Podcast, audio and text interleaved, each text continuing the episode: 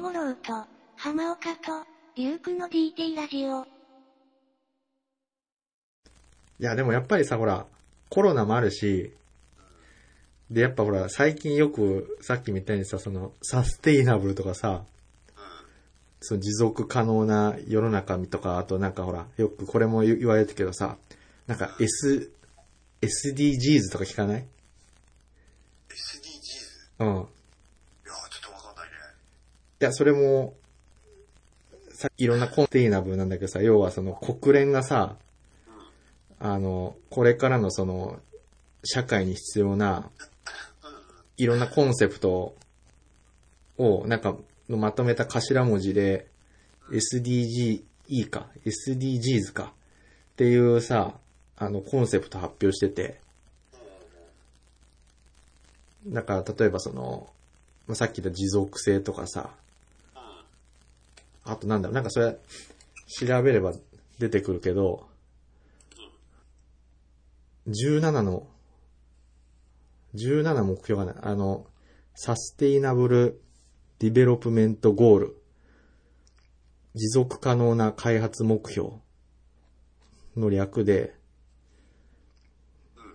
で、17の大きな目標っていうので、例えばあの、貧困をなくそうとか、えー飢餓をゼロ。で、すべての人に健康と福祉をとか、あと、あ、あ、つまりその、要は、自然とともに人間が共存していって、その、なんかこう、みんなで持続できるような社会を作っていきましょうみたいな。そうそう、あの、ほら、よくリュークとかも言ってたけどさ、資本主義が行き過ぎてさ、環境破壊とかしたりような、してる、みたいな話あるじゃん。うん。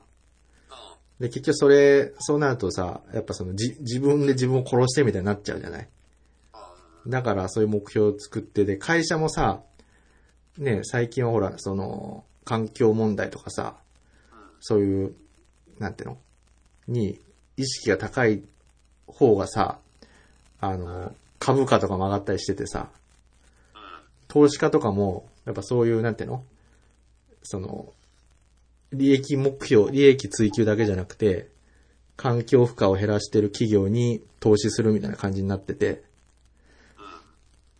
だから、なんていうのそういう SDGs をメインにして、例えばテスラとかさ、ああいう、ね、ああいうところにその、なんだ、投資家が投資して、で、実際そういう方が、まあ、結果的に儲かる会社になるっていうさ。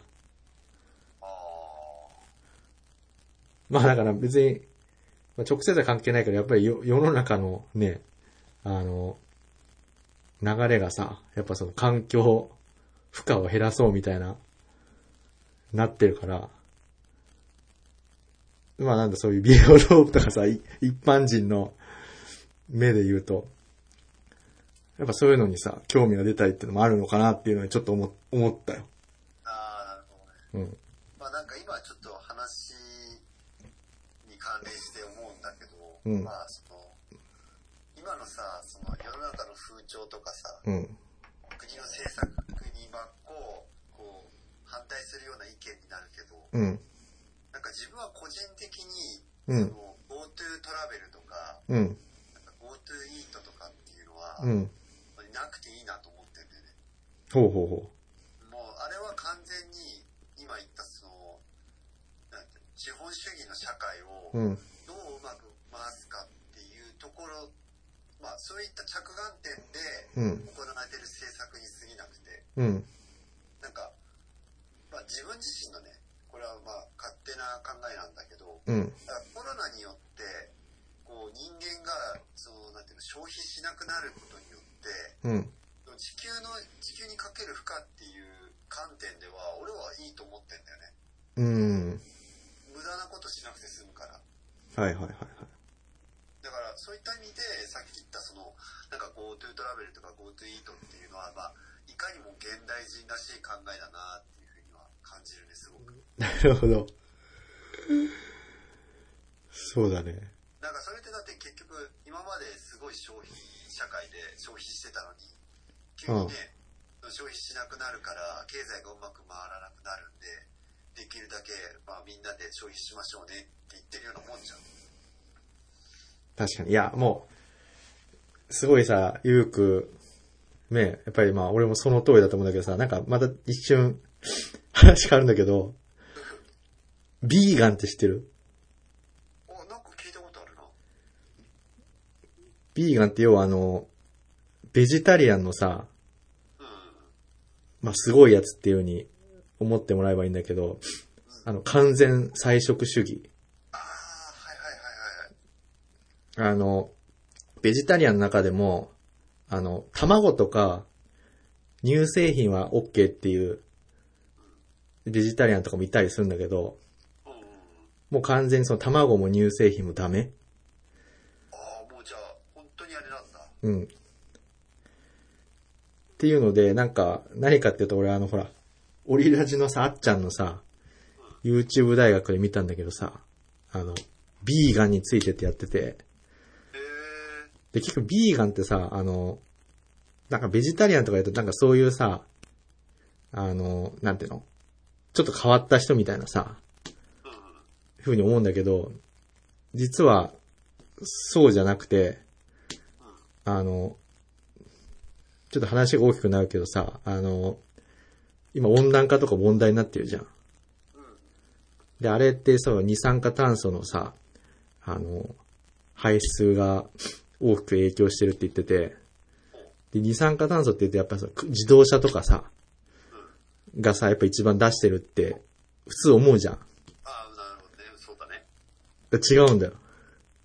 いや、もうそれはごめん。そこら辺は超得意なんで知ってますよ、全然。あ、知ってるうん、いや、なんか、あれでしょ要は、い今、家畜に、あまあ、その、になんていうのあの、世の中的にさ、肉を食べる文化に、欧米文化になっててさ、ああ、そうそうそうそうん肉を育てるとき、特に、まあ、牛肉なんだけど、う。うん。実はものすごいコストかかってんだよね、あれを育てるために。多くの水と、穀物と。そうそうそうそうそでかつ、う。うん。その動物たちが出す二酸化炭素とかはよくわかんないけど、ああ、そうそう、なんか牛のゲップその中すごい濃縮されたメタンガスが入ってるらしくて。まあメタンガスも温室効 果効果ガスの一つだから。そうだね。だからそれが結構影響してるみたいな話はよく聞くね。そうそう。いや、まさに言った通りさ、本当消費のために生まれたものじゃん、肉っていうのは。別にさ、日本人とかって昔さ、肉を食べ出したのって、あの、明治時代からじゃないあ、そうそうそうそう。それまでって肉食べる文化は、まあ、に、まあ、あえて言うんだったら、その、病気になった時に、まあ、持病を食べて、ああこう、なんかね、精をつけるみたいなのは、まあ、昔からあったかもしれないけど、そうそう。だから何を言いたいかっていうとさ、結局別に人間って肉を食べなくてもさ、 あの、生きていけるわけで、だから完全にその消費のためにさ、あの、食ってて、で、そのためにさ、ものすごいその何、環境負荷を与えてるっていうことで、で、その、その環境負荷を抑えるために肉を食べないっていう人たちが、ビーガンって言われてる人たちでさ。ああ、やっちゃあ、なんかこう、一つの思想みたい、思想というか、考えがあってやってることなんで、単単純になんか自分のその体のためだけであ、そうそうそうそう。だから、うん。だから、さっき言ったその、要は環境意識が、やっぱその、強い人は、なんていうの強い人がそうなってるっていうような感じでさ。あだからな、ななんだろうね。だから、リュウクとかも結構その、ね、あの、通じるものがあるんじゃないかなと思ってさ。ーあー、まあさすがにそ、まあなんだろう、そこまでではないんだけど、例えば自分が肉を食べないと か、まあね、肉はうまいかな、それはそれで。うんまあそうだよね。まあ完全にさ、前もまあ言ったけど、ななんていうの、資本主義の中で育ってきてね。いや、わかるよ。そで、今更その食文化を変えるっていうのも、まあまあなかなか難しいなとは思うけど。う。うん。でもまあ、ね、今話聞いてて思ったのが、 やっぱりもともとね、その、牛肉とか、うん。まあ、特に、まあ、鶏とか豚以上に、うん。まあ、不自然な状態で、ね、座ってるわけだから、で、体も大きいし、いや、俺、俺一回さ、見てみたいんだよね、この、例えばマックとかのさ、あチキンナゲットとかの、うん、うん、そういうブロイラーを育ててるさ、農場とかってど、どのぐらいその、やばいのかっていうのをさ、ああ、なるほど。なんかあの、昔俺さ、その、本で見たんだけど、うん、なんかあの、土地区に対関するうん、世界史みたいのをなんか本で見たことがあって、うん、で、まあ、それ見る限りだと、やっぱ結構すごいらしくてさ、その土地区事情って。うん、でまず何がすごいかっていうと、あの、これ世界共通なんだけど、うん、土地区してる人の身分ってどの国でも低いんだよ。うん、で、まあ、国によってはなんか罪人とか、うん、あとはなんかその、日本でいうさ、まあ、うんあまりこういう言葉ってよくないけど、まあ、得た否認とかさ、はいはいはい。そういう扱いのような人たちがうんやる職,、職業っていう位置づけなんだよね。はいはいはいはい。だからそういう環境っていうのはあまり良くなくてさ。うん、で、どこの国か忘れたけど、なんかあの、イノシシ、あ、豚か。うん、豚を、なんかあの、吊るして、まあ、うん土地区して、で、内臓を取らずに、 内臓を取らずにね、あのなんか、ガスバーナーってあるじゃん。ほう。あれで、周りを焼くんだよね。え炙るの。吊るしたまま。おう。で、なんかそういう伝統的な料理が、確か、インド系だったかな忘れちゃったんだけど、あの、そういった、その、文化であるんで、そういう料理が。あ、そうだね、豚の丸焼きってこそうそうそう。それも豚の丸焼きなんだけど、その内臓取らないんだよ。とああ。で、それがめっちゃ不衛生らしくて、そうだよね、豚ってなんか雑食だしね。うん。そう、もともとほら、豚って結構、あの、菌持ってるっていうふうに言われてるじゃん。うん。で、だけどそれでもなんかこう食べる人がいて、その料理を食べることによって、なんか例えば高齢者とか、うん。あまりその健康的に良くない人とかが、やっぱり年間何人も亡くなってたりとかするぐらいなんだよ。ほなんで、何が言いたいかっていうと、とにかくその土地区事情っていうのは、かなり暗いイメージがつきまとってんだよね。う。ああ、そうだよね。うん。そう、そう、かなり壮絶だよ、本当に。だってさ、それなりのその、まあ、またマックが出ちゃうけどさ、別にマックを否定してるわけじゃないんだけど、うん大規模にさ、肉をさ、供給するってことはさ、それなりの数の牛を殺してるわけじゃん。だかまあそうだね。らそれとかもね、え、実際そのなんかさ、あの、わかんないけどさ、超ね、ムムキムキのさ、マッチョな人があの、ハンマーとかで一個一個、頭を潰してるわけじゃないよね、今は。あ、なんかね、いろいろ方法があるらしくて、うん。なんかその、で、でん、なんだろう先の鋭い、なんか電気棒みたいのがあって、うん。で、それを、その、脳にぶっ刺して一撃でこう即死させたりとか、あれあの、リュウクの好きなさ、あの、なんだっけ。ノーカントリーだっけうんうんうん、あれの出てきたさ、あの、殺し屋の人が使ってた空気銃空気銃。あ、そうそう、ああいうのとか、うん。殺すみたいだね。そうなんだ。いや、だからさ、やっぱりその、なんていうのかな。実際に自分たちが、もう、商品となったものしか見てないから、うん。本当にその作ってる現場とかを見たら、果たしてその後も食べたくなるのかっていうのがあってさ、結構でも映画とかで出てるよね。ああ、パッと題名は出ないけど、その、うちらが食べ、特に海外の映画とかで、うん、あの、うちらが口にしてる食べ物がどう、どうやって、その、なんていうの、供給されてるのかみたいなうんドキュメンタリーで。そうだよね。俺もなんか本で読んだけど、その、例えばマックの肉ってさ、実はもうグローバルでさ、その、うん。タイソンフーズっていうさ、おうあの、会社がおう全部供給してるんだよ。あ、そうなんだ。うん。おうで、そのタイソンフーズっていうのが、アメリカが本社かなで、その、肉をさ、ハンバーガーの肉か、を、あの、まあ、生産してる、なんかその牛を飼ってるさ、農場みたいのがあるらしいんだけど、おうもう、ものすごい、本当に、超、どんぐらいなの東京ドーム何個分みたいなさ、うん。超でかい、その、あの、敷地に、その、牛をさ、もうほんとぎゅうぎゅう詰めにして、うん。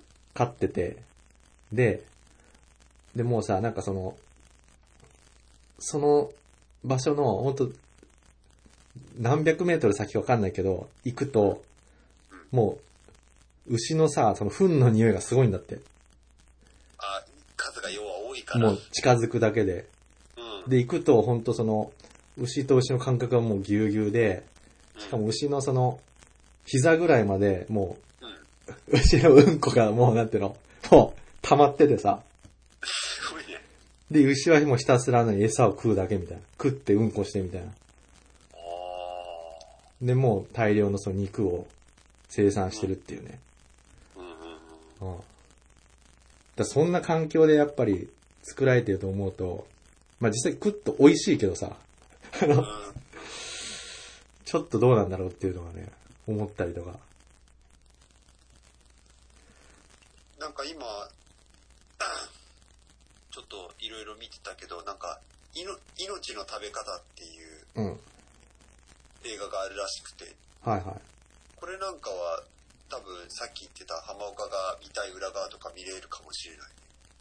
ええー。それなんか Amazon プライムとかあんのかなどうだろうね。ちょっと調べて命の食べ方。うん。ええー。淡々といろんな食べ物に対してどうどういう風に供給されていくのかっていうの。えっと、そういうのってさ、あれなのか。まあ、やっぱりそういう映画だからなんか、わかるんであって、絶対さ、普通のテレビ番組だとさ、おそらくその会社側が NG 出してさ、圧力かけて放映できないね、きっとね。ああ、無理無理だろうね。あんまり聞いたことないよね。も、もろ Mac とかさ、CM スポンサーになったりしてるわけだしさ。うん。うんだから多分、あるよね、きっと闇は。ああ、いや、あると思うよ。そうだよね。まあまあ、ちょっと、そうね。で、ごめん、なんか、 すごいいろいろ脱線しちゃったけどさ。どうする大丈夫ああ、大丈夫だよ。あのー、12時までは。あマジではい。あ、じゃあ、ちょっと、はい、あの、いろいろ話は尽きないんですけど、実は今日ちょっと話したいことがあって、はい。何かっていうと、すごい今更なんですけど、おうあの、半沢直樹についてちょっと、 あ、今更だね。そう、もう多分、ね、だってもう最終回迎えてさ、結構経つよね。立って、もう多分もう一通り語り尽くされてね、ると思うんだけど。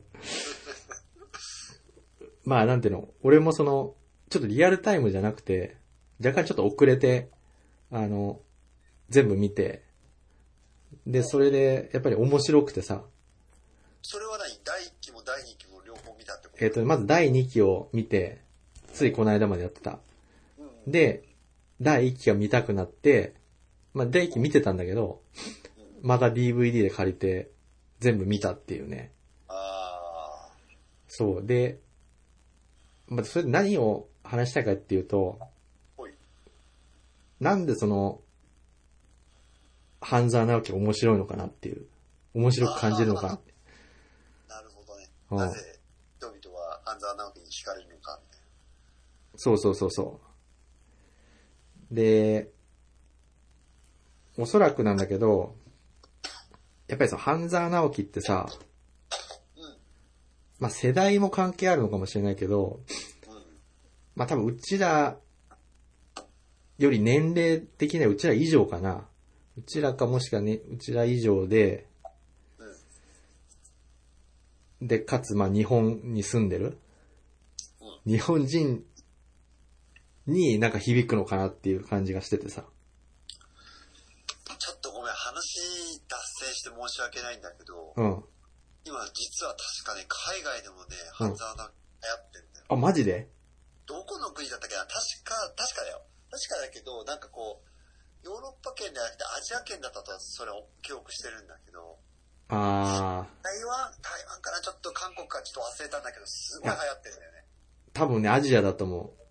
あいや、なんでかっていうと、あの、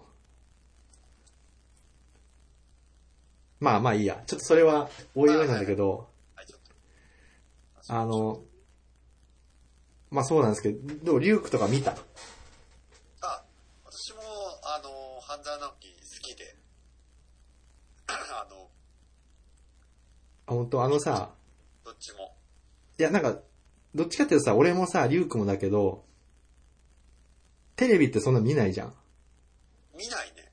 そう。実際俺全然見ないんだけど、なぜか、半沢直樹は見たんだよ。で、リュウクもそういう、見たってことあえて。あ、そうだね、あの、そう、普段、テレビももちろん見ないし、うん。ドラマなんてなおさら見ないんだけど、うん。まあその、なんか、自分の中で結構ルールがあって、うん。こう流行ってるから、みんなが見てるから、そういう理由だけでうん。見ないっていうのはやめにしてて、うん。まあ、まずはそのみんながその見てるっていうんだったらどういうものかっていうのをちょっと一回見てみて面白かったらちょっと見ようと思っててさおー。でそれで「半沢直樹」はもう本当面白かったから、はいはいはいはい。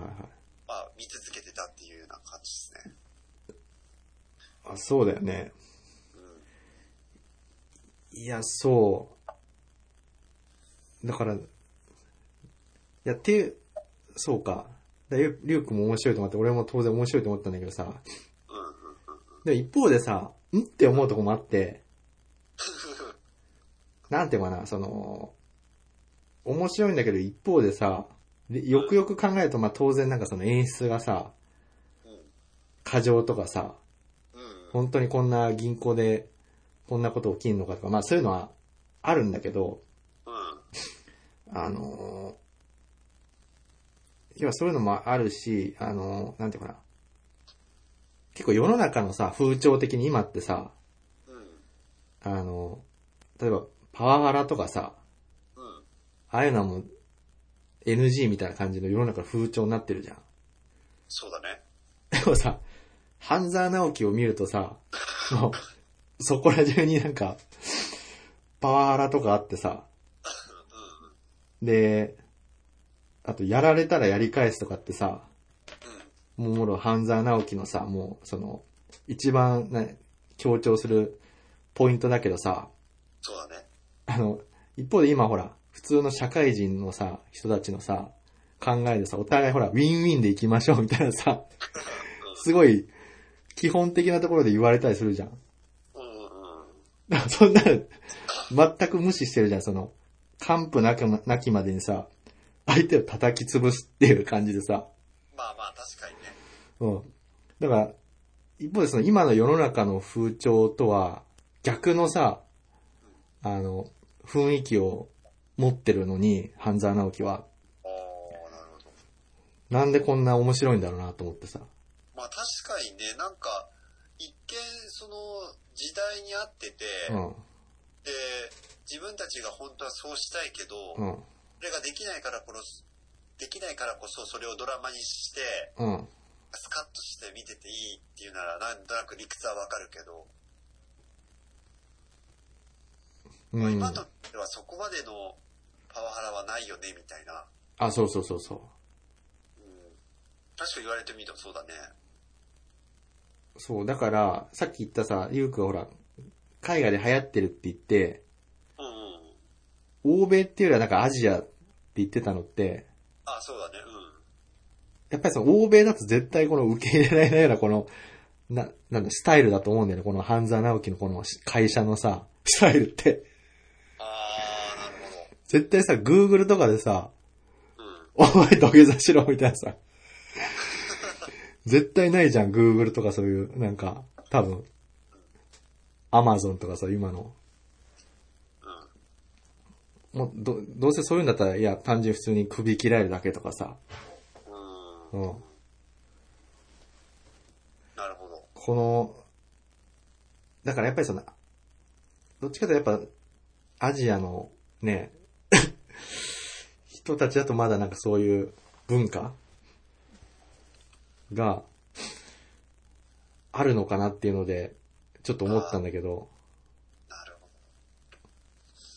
ど。まあでもあれかもね、その、う確かに時代はもう今と違う、まあ今はね、うん、まあ、まあドラマで書かれてるような、バリバリパワハラみたいのはないし、うん、そこら辺はあんまりしっくりこない部分、若い世代の人たちはしっくりこない部分もあるかもしれないけど、うん、少なくともうちら以上の世代の人たちって昔、少なからずあったその、まあね、自分たちが、あの、被害に遭ったそのパワハラをちょっと思い返してるっていう部分あるんじゃない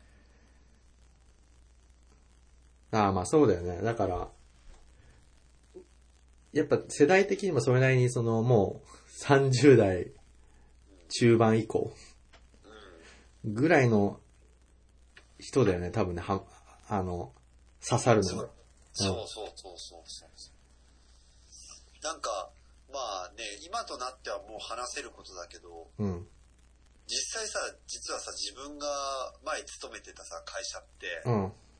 もう自分がね、入社し、まあ今、38で入社したのが、えっ、と、3、えっ、と、24とか5だったから、うん。もう13年ぐらい前なんだけど、うん。もうバリバリあったね。あれですパワハラみたいな。そう、全部の、今言う、パワーがつくやつ。そうあセクハラ、パワハあ。うラ、ん。バタハラ、なんかその、もう、ハラってつくハラスメントは全部あ ったね。本当に。そもれうも、フルコース。うんもうそれもね、その、日常茶飯事。おお全然誰もそんなことを問題視してなくてさ。ー。うんうん。だからもう今は時効だから言えちゃうけどさ、例えばどういうパワハラがあったかっていうと、うん。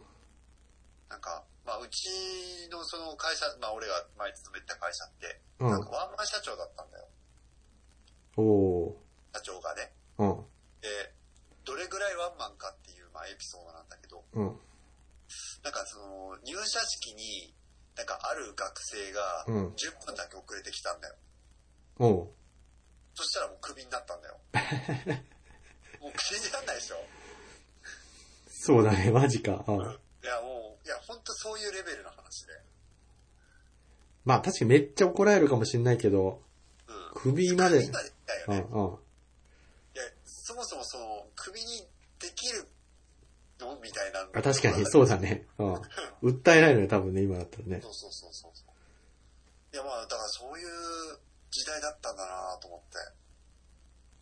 ええ まあでも確かに、もちろん今言った通り、この後実は裁判沙汰になってまして。 あの、その、辞めさせられた、うん。あの、新入社員の子のおじさんっていうのは市会議員をやったらしくて、 かなりその、あの、いろんな人に骨の利く方だったらしいんで、うんえ。ー優秀な、えー弁護士がその後について、うん。あの、大変、なんかこう、大きな争いになったっていう話を聞いてますよ。倍返しされた、そ れ。マジか。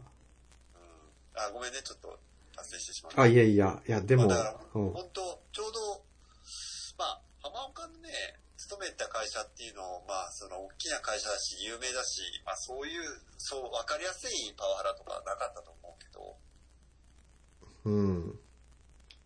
まあでもやっぱ、いや、あったと思うよ。あったと思うてか、あったよ。うん。あ、本当ねそこは、うん。そっか、まあじゃあやっぱり。じゃあ別に、まあそう、そういうもんかなとちょっと思ったけどね。ううんん。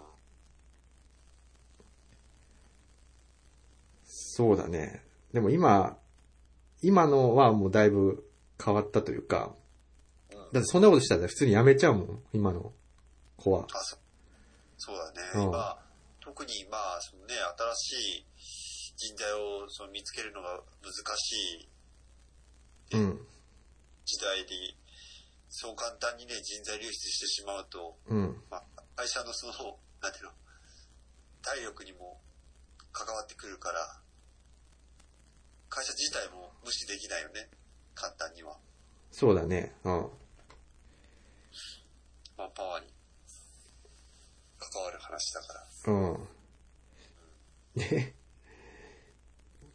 そう。で、あとちょっと、思ったのはさ、おうまあ面白いんだけど、あの、これもなんかあの、なんていうの、中田あっちゃんのその YouTube 大学で半沢直樹を特集してた時に言ってたんだけどさ、うんまあ言われてみたら思っと思ったのは、いやこの、半沢直樹のこの、なんていうの、世界観っていうかさ、おうなんていうのかな、あの、結局なんかやられたら やり返して倍返しだみたいなでさ、うんあの、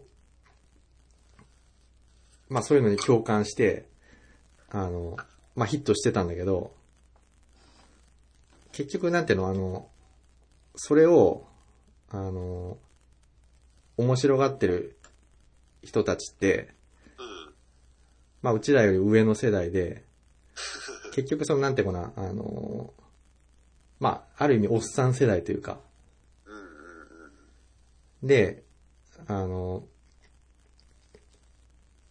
ーで、結構ひ、なんていうの普段、でもこう、ストレス溜まっててさ、うんで、まあ、ストレス解消みたいになってんだけど、うん結局あの、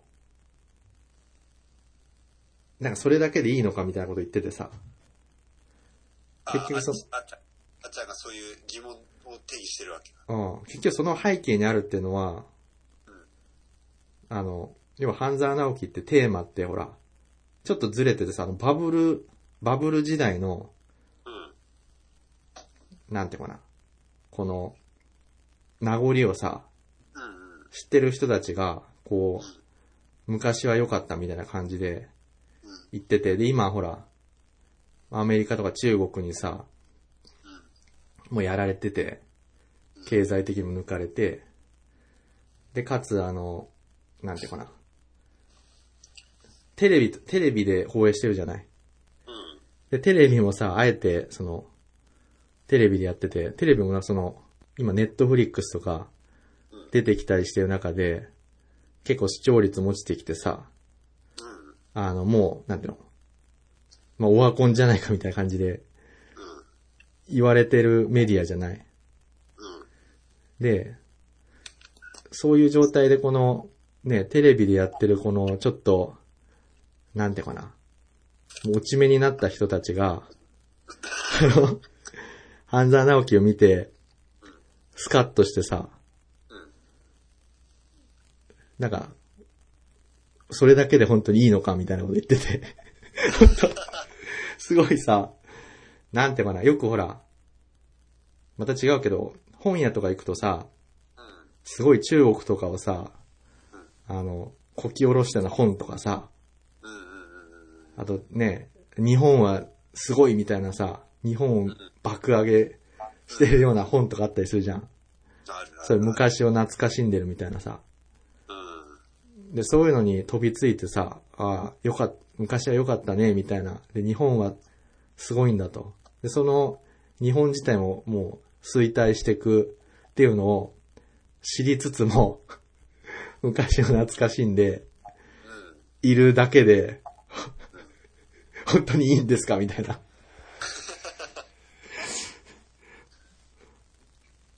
っていうようなこと言っててさ、だから半沢直樹がヒットするっていうのは結局そ、そういうなんかもう衰退していく中で、もう中国とかにも負けて、その、ね、ストレスが溜まってるのを、うん。まあ爆発させる、ただのそのガガス抜き だけじゃ、だけになってるんじゃないのみたいな。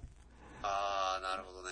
うん。うんそのエネルギーを本当はもっとその新しいものを生み出すようなことに使うべきなんじゃないかみたいなことを言っててさ。でもなんかそう言われてみると、 うん。確かにあれかもね、その半沢直樹にハマってる世代っていうのはうちらよりも上の世代っていうふうに思ってたけど、うん。その世代によってもまた見え方が変わってたかもしんないね。うん。なんか、今言われて思ったのが、自分が半沢直樹が面白いなって感じたのは、その、なんか自分が常にそういった環境にさらされてストレスフルになってるから、えっ、と、それをなんかこう、ドラマの中では自分のやりたいことをやってくれるからスカッとするっていう観点では見てなかったけどね。うーん。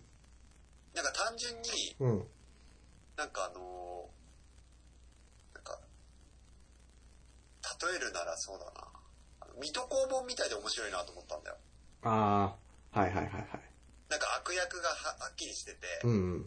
なんかこう悪い奴らをうん。バスッと、なんかこう切っていくみたいな。うんだからもうほんとそれぐらいの感覚でしか見てなくて、なんか自分がね、全くそういう状況には実際置かれてないし、うん。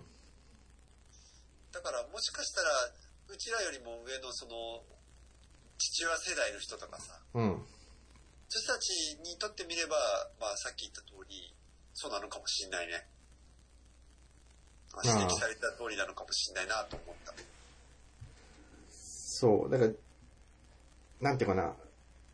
そうで、な、何を思ったかっていうと、なんかその、純粋におも面白いと思ったんだけど、その、これをその面白がってるってことはなんかもう、現状をね、なんかこう、現状とか過去にこうね、か懐かしんでるこの楽しさなのかな、みたいな風にちょっと、思っちゃったりしてさ。あああの、ちょっと、 あの、考えさせられたっていうだけなんだけどね。ああそれがちょっと言いたかったんですよ。いやなんかね、うん、あの気になって実はその YouTube で、まあ、それはあのあっちゃんのやつではないんだけど、うん。まあ、その元銀行マンが、えー、半沢直樹を見てどう感じるみたいな動画があって、 うん。それ見てて結構面白いなと思ったのが、はいはい。やっぱり現実的に今でもある、実際にある部分と違う部分っていうのがあるらしくて、うん。で、特に、あの、その、ドラマの中で、うん。あ、これはあるなっていうふうになんか思うのはなんか派閥だって言ったね。あこの人についていく、この上司についていくみたいな、私はこの人派みたいな。ー。はいそういうのはいは。確実にあるらしいね。あの、あれ、大和田、あ、違うか。あれ、旧産業銀行と旧東京中央銀行みたいに言ってたやつとかか。あ、そうそうそうそう。もちろんそのうん合併した銀行の派閥もあるし、うん。あと、さらに言うと大学の派閥もあるんだって。ああ。は私は東大出身だとか、いはい。私は京大出身だみたいな。はいはい。で、なんかその出身大学が同じ人同士が集まってやっぱり派閥作ったりとか。うん。で、さらになんか面白いなと思ったのが、うん。なんか、大阪支店と東京支店はライバルら しいよ。やっぱり文化が合わないらしくて、ああ。なんか、あ大阪もんが、みたいな、お前らに、あ、ね、まあ、人は東京だから、うんなんか、お前らみたいな田舎もんには負けねえ、みたいな。はいはいはいはい。なんかそういう派閥もあるらしいよ。わかる、すごいわかるんだけど、やっぱりなんかその辺がすごいさ、なんだろうな、この、昔のこの、なんていうの、日本的だなっていう感じがね、ちょっと。あ古あ古いよね、とても。そうそう、今、この2020年に、ヒットするドラマとしてちょっと、いや、面白いのは面白いんだけど、どうなんだろうと思ってさ。あだって正直今さ、まあまあドラマって言っちゃその、そこまでだけど、ーうーん、銀行とか今さ、やばいじゃん。もう、フィンテックとかさ、そうだね。そういうもので、もうどんどんさ、何、おお金を貸す先もないしさ、お金自体もそうやっぱさ、銀行もそうだけど、アマゾンとかそういうさ、そっちとかの方に、ね、お金が移っちゃったりしてる状態じゃない。うん。でそんな中でさ、なんかその、一つのさ、銀行の中でさ、あの、旧産業中央銀行とかさ、旧東京、ね、銀行とか行ってたらもうさ、もう終わ終わりでしかないよなと思っててさ、そんなこと言ってたら。っていうのが、まだその、なんていうの ?30 年前ぐらいの平成初期だったら、まだ、あの、まだそういうさ、日本も伸びてたから、別に一つのね、会社の中でそういう派閥争いとかしてるのがそういうドラマになってもいいと思うんだけど、この今のね、なんか、Google とかそういう Facebook とかが出てきてる時に、なんかこの銀行の中のね、まあ、今回の半沢直樹はその国とかも出てきたけど、うん。まさにそういう派閥とかそういうね、なんか、そういうのをテーテーマにしてて、なんかすごい古古いなと思った。うん。なるほど、ね。今や、今やってる、ね、ものだけど、中身ってかなりもう、昭和だなと思っててさ。だからそう考えると結局、日本って全然さ、あの、平成、令和ってなってるけど、うん。もう中身ってなんかずっと昭和のまま来てるんだなっていうのは、ちょっと思ったね。半沢直樹は終わりなき昭和の時代のあだ花か今回はここまで。それでは皆さん次回の更新まで、ゆっくりしこってね。